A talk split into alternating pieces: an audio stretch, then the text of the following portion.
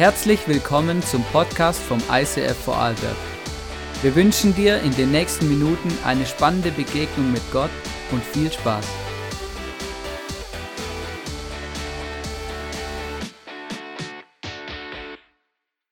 Lass uns Gott einen Applaus geben. Hey, so schön, dass du heute am Abend hier in unserer Celebration bist. Hey, wir sind mittendrin, schon eher mittendrin im Start. Das ist immer gut, mittendrin im Start von unserer neuen Predigtserie The Wonder of Worship. Mega cool und wir haben gerade schon, also wisst ihr, der erste Part von der Predigt ist schon vorbei. Wir haben es gerade schon praktisch umgesetzt, über was ich jetzt rede.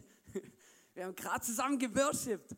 Und ähm, das ist wirklich, wirklich eine geniale Sache. Und wir wollen uns in dieser Serie damit beschäftigen, hey, warum singen wir überhaupt? Und was singen wir? Und, und, und, und, und, und genau, was hat es damit alles auf sich? Und ich möchte durchstarten, gerade am Anfang, mit einer Geschichte. Und zwar in dieser Geschichte geht es um einen König und dieser König, ähm, der hatte gehört, beziehungsweise er hatte sogar gewusst und selber erlebt, dass es einen Gegenstand gibt, einen Gegenstand. Und überall dort, wo dieser Gegenstand ist, dort, dort ähm, geht es den Menschen gut. Es passieren Wunder. Ähm, Menschen werden geheilt, Beziehungen laufen gut. Also unglaublich, oder? Irgendwie dieser Gegenstand, der hatte etwas Besonderes, etwas Magisches. Überall dort, wo dieser Gegenstand war, dort war es einfach besser. Und man hat gemerkt, es macht einen Unterschied, ob der Gegenstand da ist oder nicht. Wenn man den Gegenstand mit den Krieg genommen hat, hat man den Krieg gewonnen und, und, und. Und der König hat sich etwas vorgenommen. Der König hat gesagt, ich, ich wünsche mir von ganzem Herzen, dass dieser Gegenstand in meine Stadt kommt, beziehungsweise in meine Nähe. Weil wenn ich schon weiß, dass es so etwas gibt, oder, dann muss ich ja schauen, dass ich davon profitieren kann und dass es mir was bringt. Und er unternimmt viel, er tut viel dafür. Und eines Tages ist es soweit und dieser Gegenstand wird in seine, in seine Stadt gebracht. Er hat alles dafür investiert, er hat es geschafft und dieser Gegenstand kommt in die Stadt und, die, und eine riesen Menschenmenge transportiert diesen Gegenstand durch die Stadttore. Und ähm, als die, die Leute in der Stadt auf diesen Gegenstand gewartet haben, schauen sie dorthin und dann sehen sie, wie der König, wie der König vor diesem Gegenstand tanzt, oder? Also ich weiß nicht, wie er getanzt hat, oder vielleicht so. Vielleicht so. Er tanzt vor diesem Gegenstand, er, er, er, er rastet aus, oder? Also kann man gar nicht anders sagen. Er macht Jubelschrei, oder? Freut sich, dass dieser Gegenstand da ist. Und alle, die den König sehen, sagen, jetzt ist er übergeschnappt. Hey, und, und den Leuten, die, die kennst du so Fremdscham? Kennst du Fremdscham? Ich kenne manchmal Fremdscham, also eh, manchmal, ähm, wenn ich, ja, ich sag's nicht, irgendjemand verletzt sich hundertprozentig. Ähm, kennst du Fremdscham, oder? Und der Punkt ist, oder? Und die Leute, die haben ihren König gesehen, haben gedacht, man, so benimmt man sich doch nicht als König. Das macht man doch nicht. Und vielleicht, ähm, vielleicht weißt du, um was es für eine Geschichte geht. Vielleicht hast du die Geschichte schon mal gehört. Und zwar geht es um die Story vom König David. In, im, Im ersten Teil der Bibel, im Alten Testament, gibt es eine Geschichte von dem König David, der damals in Israel reagiert hat, re regiert und auch hoffentlich reagiert. Und er hat die Bundeslade, und das war dieser Gegenstand, er hat die Bundeslade nach Jerusalem geholt.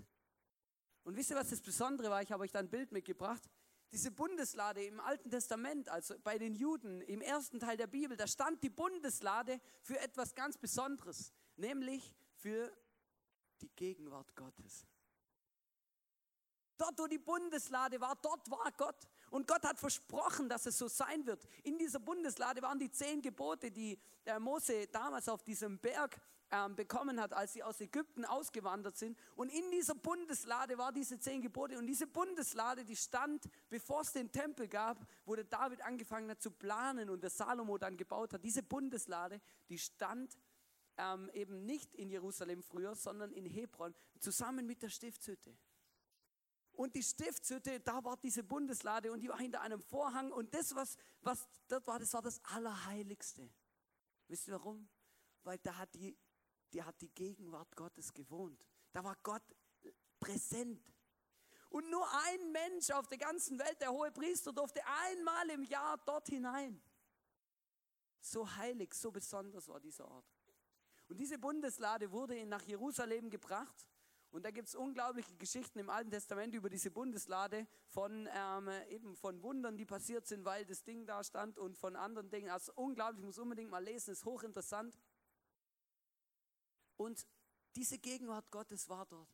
Und David freut sich unglaublich, dass die Gegenwart Gottes endlich bei ihm in seiner Stadt ist, dass er nicht mehr äh, lange Pilgerreisen machen muss oder sonst was, sondern die Gegenwart Gottes ist bei ihm. Das ist ja etwas Besonderes. Wir feiern ja heute Pfingsten. Hast du gewusst, Pfingstsonntag, oder deswegen hast du auch ein langes Wochenende? Es hat einen Grund. Es ist nicht einfach Zufall. Pfingstsonntag. Und am Pfingsten, wisst ihr, was wir da feiern? An Pfingsten feiern wir, dass die Gegenwart Gottes diese Truhe verlassen hat und in jeden einzelnen Menschen eingezogen ist, der sein Leben ganz und gar Gott hingibt. Come on. Und wisst ihr, was das Besondere daran ist? Gottes Gegenwart ist heute hier. Allein schon nur wegen mir, weil in mir steckt sie drin. Und das ist etwas Besonderes, das müssen wir müssen das verstehen. Ich hole etwas aus, damit wir verstehen, was Worship bedeutet, weil Gott wohnt nicht mehr in, diesem, in dieser Truhe, sondern Gott wohnt bei uns. Durch den Heiligen Geist ist er in unser Leben gekommen. Die Bibel sagt, wer sich taufen lässt und wer glaubt, glaubt an Jesus, die Sündenvergebung für sein Leben annimmt, der bekommt den Heiligen Geist. Und in diesem Moment ist die Gegenwart Gottes in deinem Leben präsent. Und was bedeutet es, Gegenwart Gottes? Was ist daran so schlimm?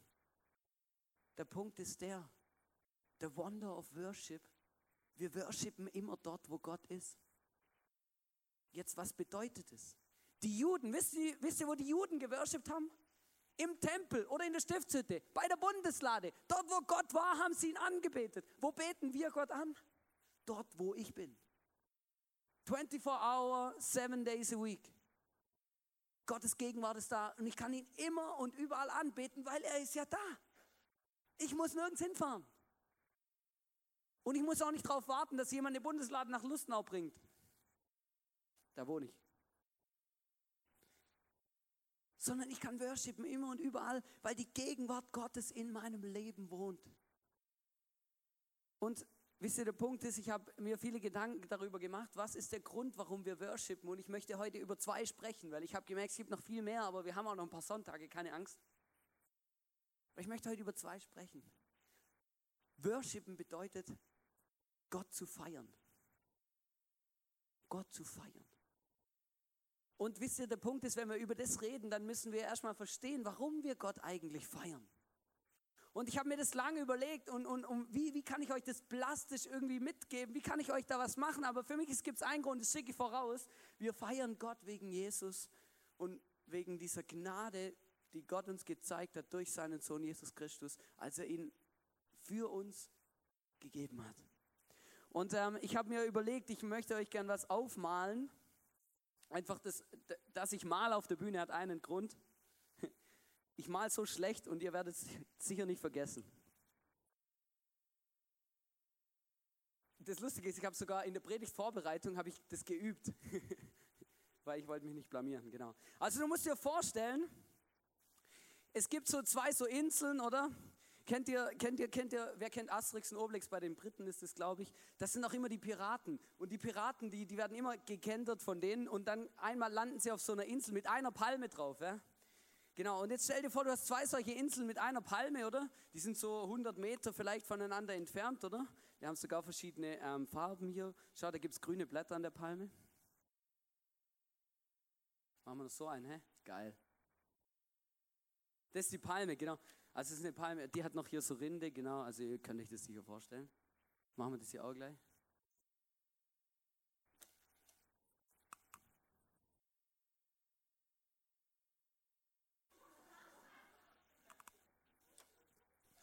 Du hast zwei Inseln, oder? Und jetzt stell dir vor, stell dir vor, auf einer, auf einer Insel, auf einer Insel wohnt Gott. Ist noch schwierig, Gott zu malen. Ich mache es einfach mal so, ja. Ähm, und auf der anderen Insel, da, äh, da wohnen wir, oder? Ich male jetzt mich, oder? Also keine Angst, ähm, das bin ich, oder? Ja, irgendwie äh, so. Ich bin immer gut drauf. Genau. Oh, Augen brauche ich noch. Voll gut, genau das bin ich, oder? Und jetzt kommt der Punkt, die Bibel sagt, dass wir seit Adam und Eva und seit da verschiedene Dinge passiert sind, ähm, leben wir auf dieser Erde getrennt von Gott. Wir können nicht einfach zu Gott gehen, die an die Türe glauben und sagen, hey Gott, servus, schön, dass du da bist, ähm, können wir mal miteinander quatschen, ich hätte da ein paar Anliegen. Nein, das funktioniert nicht. Gott sagt, die Bibel redet darüber, dass wir getrennt sind von Gott, weil wir, und jetzt kommt der Begriff, der unglaublich, ähm, unglaublich ähm, komisch behaftet ist zum Teil, weil wir Sünder sind. Sünde. Und der Punkt ist, wisst ihr, Sünde heißt nicht, dass du ein zu großes Stück Kuchen gegessen hast. Manchmal haben wir das Gefühl oder wir reden davon, ah ja, Sünde und so oder ich darf nicht sündigen, ich bin am Fasten oder irgendwas. Wisst ihr, was Sünde eigentlich bedeutet? Wenn die Bibel von Sünde redet, dann redet sie, redet sie davon, dass der Mensch von Gott getrennt ist. Das heißt, wir haben nicht einfach direkten Zugang zu Gott, wir können nicht einfach Teil seiner Herrlichkeit und seiner Heiligkeit sein, weil wir nicht so perfekt sind wie Gott weil wir eben nicht mehr heilig sind, weil wir Dinge in unserem Leben haben, die nicht zu Gott passen. Und die Bibel redet davon Sünde, es, es ist Schuld, es sind, es sind die Pakete, die wir mit uns rumtragen, die Dinge, die uns belasten. Und jetzt stell dir vor, zwischen uns und Gott ist wie so ein großer Riesenozean, oder? Und selbst die besten Schwimmer der Welt können den nicht überwinden, ne? weil der ist einfach riesig, verstehst du? Und das Problem ist nicht nur, dass da ein Ozean ist, sondern du musst dir vorstellen, wenn du versuchst, diesen Ozean zu überqueren, und ganz viele Menschen tun das, und ganz viele Religionen sind auch sehr stark damit beschäftigt, Wege zu finden, diesen Gott, oh je, ja, der schwimmt auf dem Rücken. Ganz viele Menschen sind damit beschäftigt, Wege zu finden zu Gott. Wie werden wir den Ozean überwinden? Wie können wir Gott begegnen? Wie können wir Gott kennenlernen? Und wisst ihr, was das Problem ist?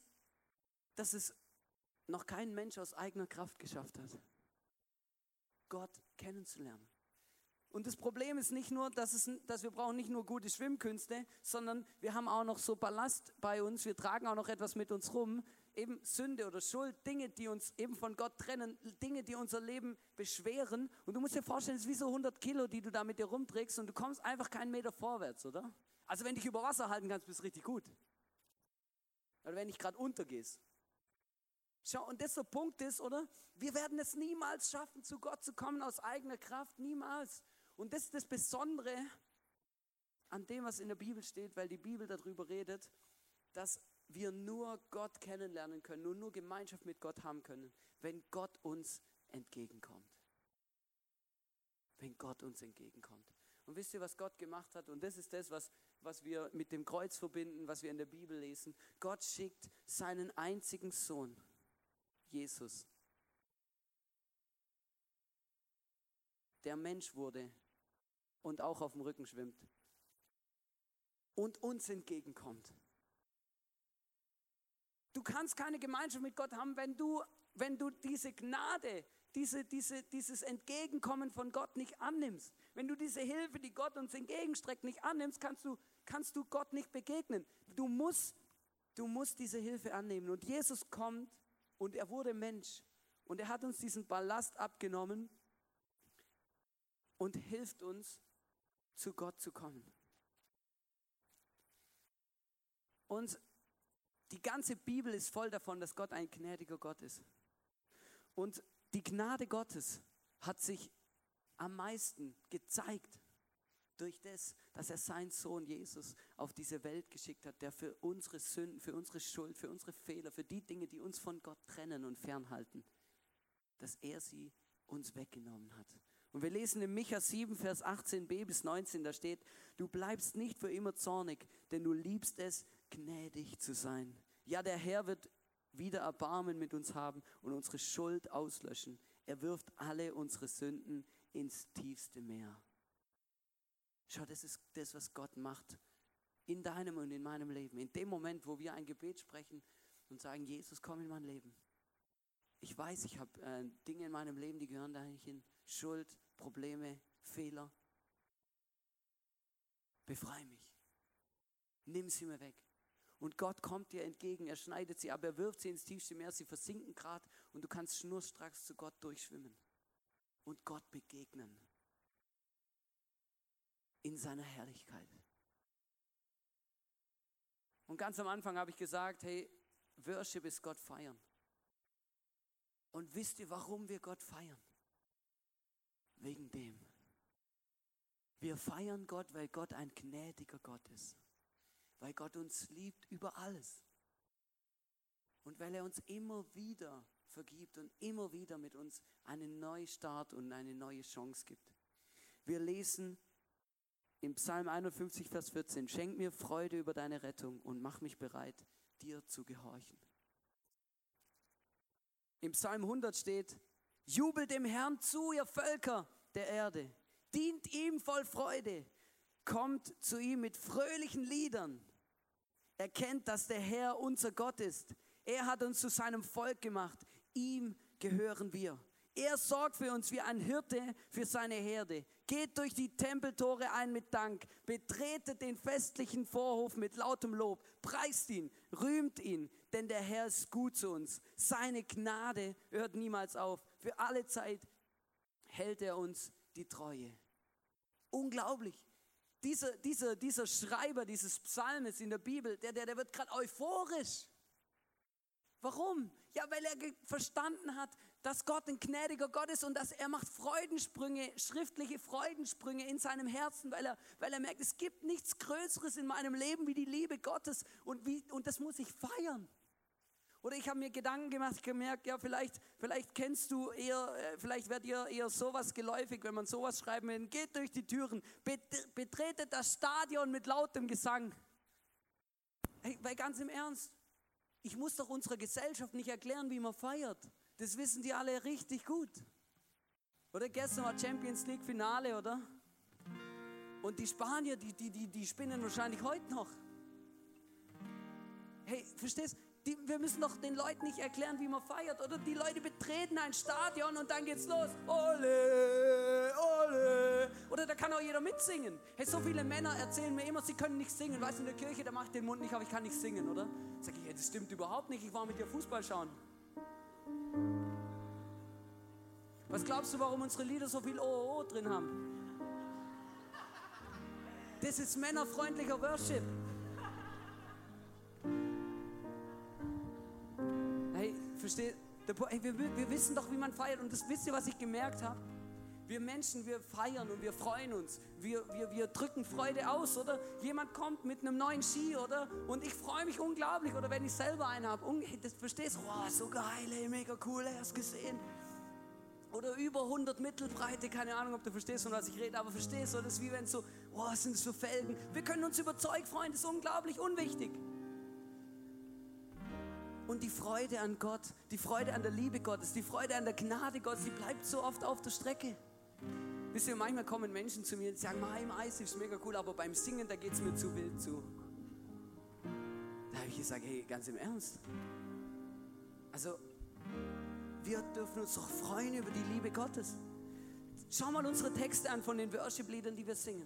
Schau mal unsere Texte an. Schau mal, was wir da singen. Also wenn ich da nicht anfange, mich zu freuen, wenn ich da nicht aufstehe, wenn da nicht was in mir losgeht, dann weiß ich auch nicht dann weiß ich nicht, ob du die Sprache verstehst, die wir hier singen. Aber das, was, um was wir das singen, das ist unglaublich emotional. Wir singen davon, dass Jesus uns liebt, dass er alles für uns gemacht hat, dass er uns, dass er uns niemals aufgibt, dass es immer einen Weg mit ihm gibt, dass er ein gnädiger Gott ist. Rauf und runter, jeden Sonntag.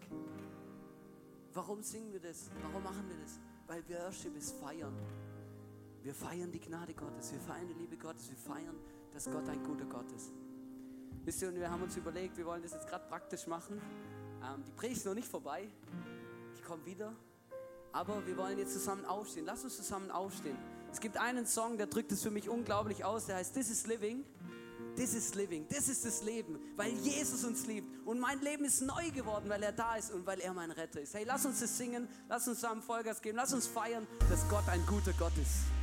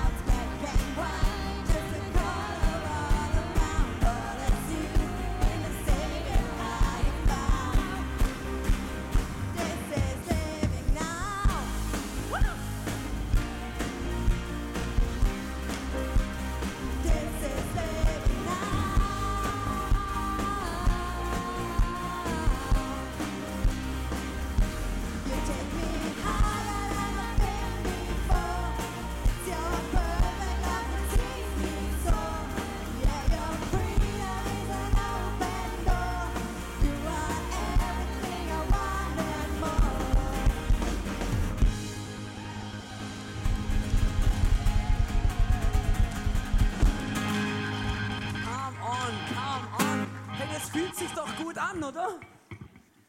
Hey, wisst ihr, und, ey, und ich möchte euch wirklich ans Herz legen, hey, nimmt dieses Bild, oder? Nimmt es gerade mit für nächsten Sonntag.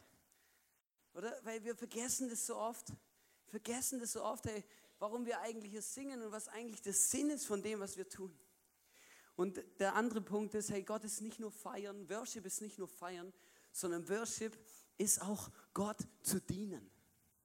Und das ist etwas ganz, ganz Spannendes. Ähm, und da gibt es einen entscheidenden Bibelvers ähm, wo die Bibel darüber redet, was es eigentlich bedeutet, Gott zu dienen. Ich bin ein bisschen außer Buße. Kein Problem. Und zwar in Römer 12, Vers 1. Und da sagt Paulus, der diesen Brief geschrieben hat an diese äh, Kirche in Korinth, äh, in Korinth, in Rom, der sagt, ich habe euch vor Augen geführt, Geschwister, wie groß Gottes Erbarmen ist. Verstehst du genau das, was ich auf dem Flipchart aufgezeichnet habe? Ich habe euch gezeigt, schau, Gott liebt uns über alles. Und jetzt kommt der Punkt, die einzige angemessene Antwort darauf, also Antwort, das heißt, ich gebe ein Respond, ähm, die einzige angemessene Antwort ist die, dass ihr euch mit eurem ganzen Leben Gott zur Verfügung stellt und euch ihm als ein lebendiges und heiliges Opfer darbringt, an dem er Freude hat. Das ist der wahre Gottesdienst und dazu fordere ich euch auf. Hey, das ist Worship. Die einzige angemessene Antwort auf diese Gnade und Liebe Gottes ist unser Leben ihm ganz zur Verfügung zu stellen. Und zwar so, dass er daran Freude hat. Das ist der wahre Gottesdienst. Wir feiern ja heute Abend hier eine Celebration. Das kommt übrigens daher, dass wir etwas zu feiern haben. Ne? Celebration. Wir haben etwas zu feiern, nämlich die Liebe Gottes. Aber man könnte auch sagen, wir feiern heute Abend einen Gottesdienst. Manche Leute sagen das auch. Ein Gottesdienst. Und ein Gottesdienst, das steckt schon in dem Namen drinne. In einem Gottesdienst dienen wir Gott. Wisst ihr, und der Punkt ist die Predigt. Die Predigt ist das einzigste Element im Gottesdienst, wo wir nichts zu tun haben, außer mir. Wo wir einfach da sitzen und uns berieseln lassen. Egal, du musst mal die anderen, die anderen Dinge angucken, Worship, Kollekte, egal, alles sind alles Dinge, wo wir Gott etwas zurückgeben, wo wir die Chance haben, Gott etwas zurückzugeben, wo wir Gott dienen können mit dem, was er uns zur Verfügung gestellt hat. Und das ist immer so berührend für mich und für, für mich wirklich, wenn ich dann in der Morgen-Celebration, wir haben alle zwei Wochen in der Morgen-Celebration eine Gruppe taubstummer Menschen hier. Hey, und das berührt mein Herz, wenn ich die Worship sehe. Weil die können nicht einfach den Mund aufreißen und lossingen, aber die, die worshipen auf ihre Art und Weise. Aber weil sie es auf dem Herzen haben, Gott etwas zurückzugeben. Gottesdienst bedeutet, Gott zu dienen. Und ähm, ich habe mal geschaut, was ähm, ähm, was das bedeutet, was da steht. Ähm, eben im Griechischen, dieses Wort Gottesdienst bedeutet auch Opferdienst oder einfach Dienst genannt. Und die Frage ist, warum bist du heute hier? Bist du heute hier, um zu konsumieren? Oder hey, mega cool, oder ich komme ins Eis, voll geil, oder bequeme Stühle, oder keiner sieht mich, schön dunkel. Ich kann nicht machen, was ich will, oder? Und dann, danach trinken wir noch ein Bier zusammen. Bist du hier zum Konsumieren? Oder bist du hier, um Gott etwas zurückzugeben in den Möglichkeiten, die du hast? Und ich habe gemerkt, dann habe ich angefangen nachzufragen, was ist meine Motivation eigentlich? Weil die Bibel sagt, die einzigste angemessene Antwort auf die Liebe Gottes und auf dieses Erbarmen, das Gott hat, ist, dass wir uns mit unserem ganzen Leben ihm zur Verfügung zu stellen. Wisst ihr, und dann kommt noch etwas Spannendes hier in diesem, in diesem Bibelvers vor.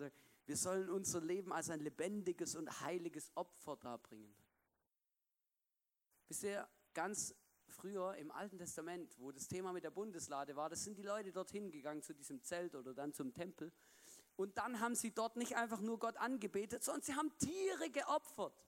Da wurden Tiere geopfert für ihre eigene Schuld, stellvertretend. Und die Bibel sagt, Jesus ist der Letzte, der einen Stellvertretertod sterben musste.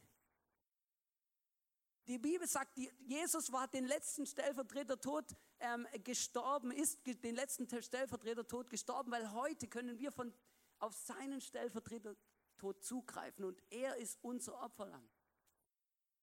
Und es muss nicht nochmal, stellt euch mal vor, das wird es noch geben, das wäre grausam blutig hier oben. Und vor allem jeder würde eins mitbringen. Überleg mal, wie lange der Gottesdienst gehen würde. Und stellt euch vor, was die Zeitung schreiben würde. Darüber reden wir jetzt nicht. Aber das ist nicht mehr so. Jesus ist unser Opferlamm.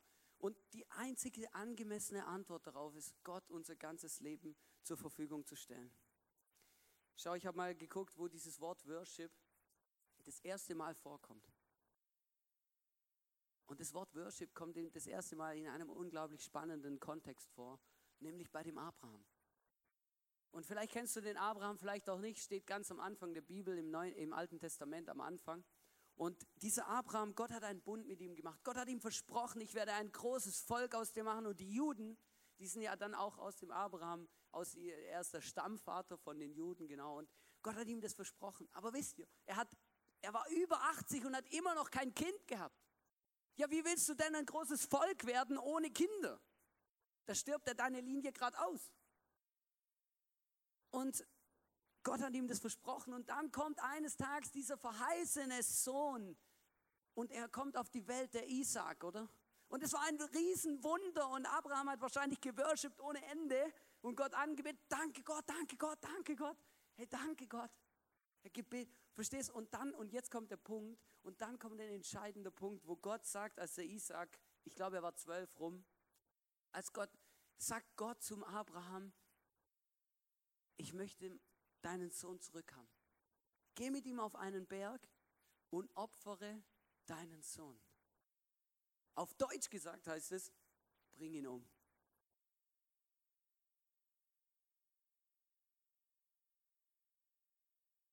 Ich schick's voraus.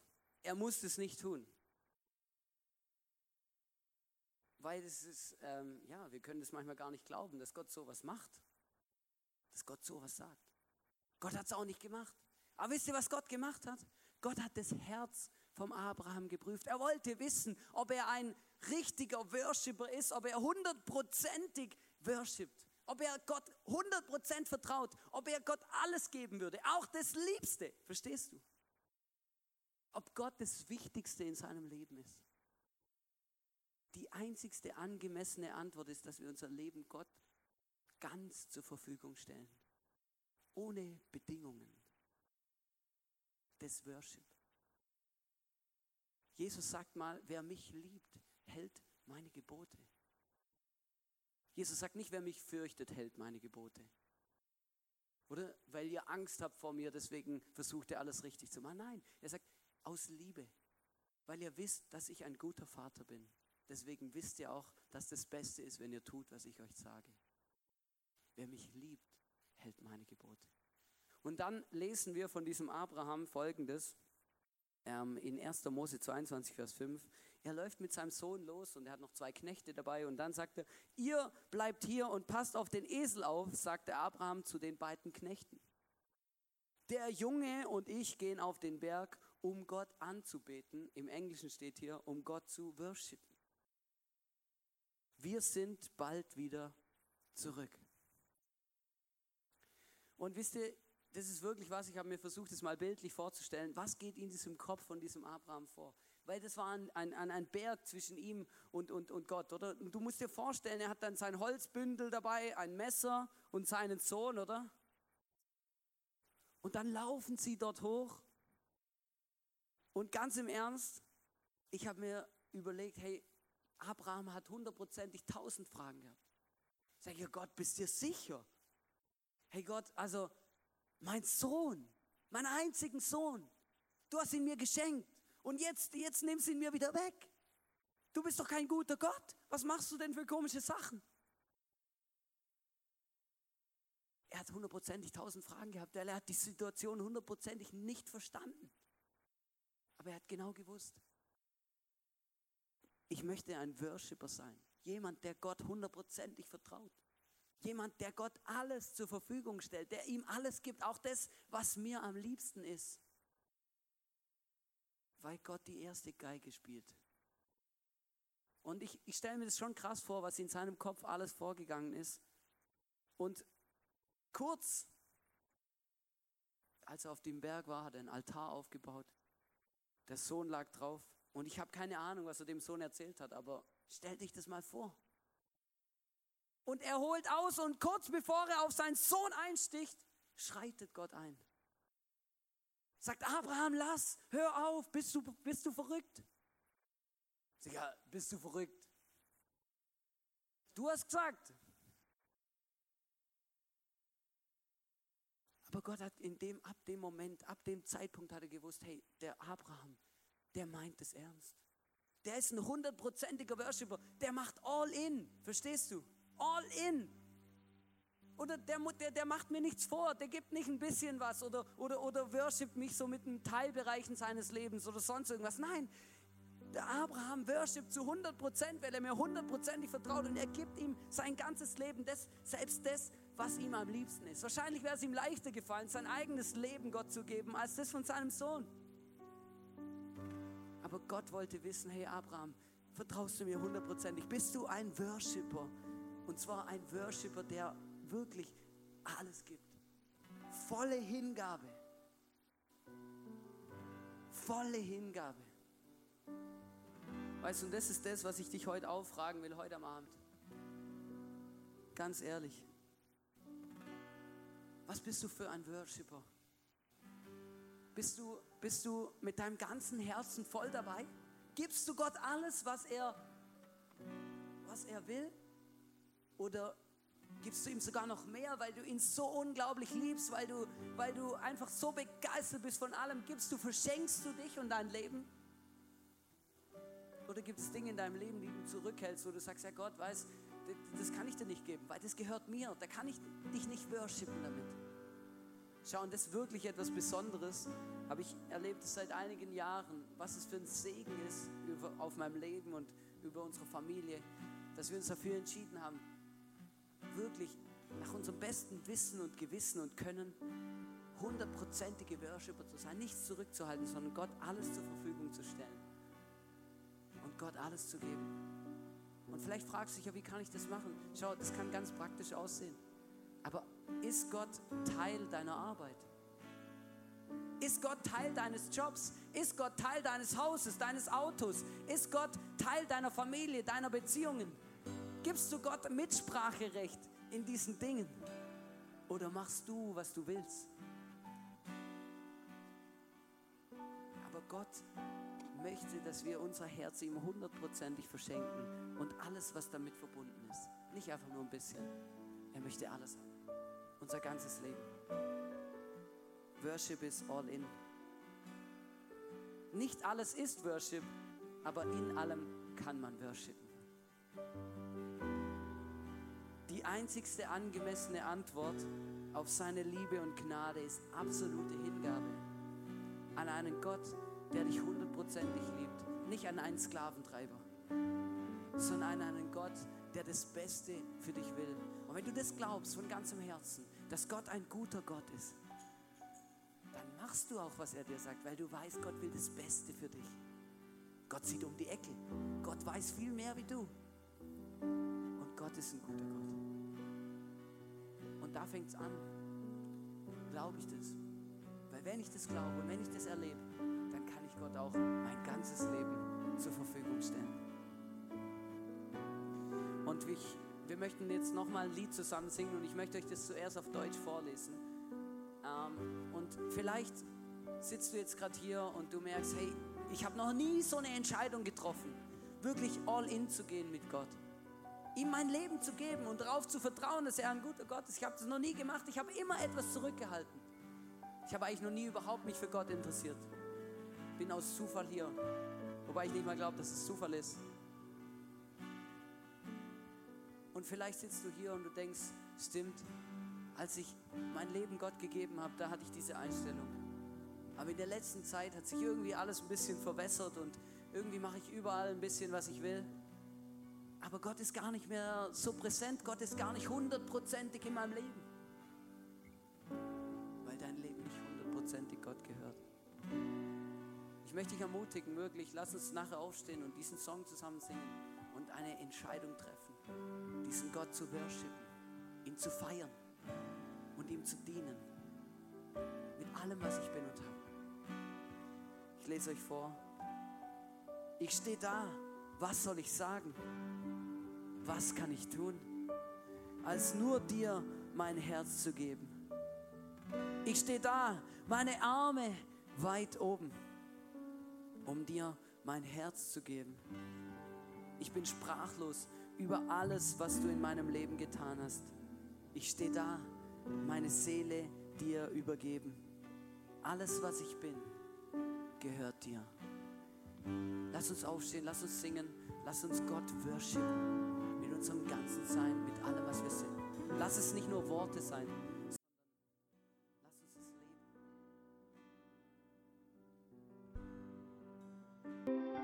Wir hoffen, dass dir diese Predigt weitergeholfen hat. Wenn du Fragen hast, schreib uns eine Mail an info at icf-vlbg.at. Alle weiteren Informationen findest du auf unserer Homepage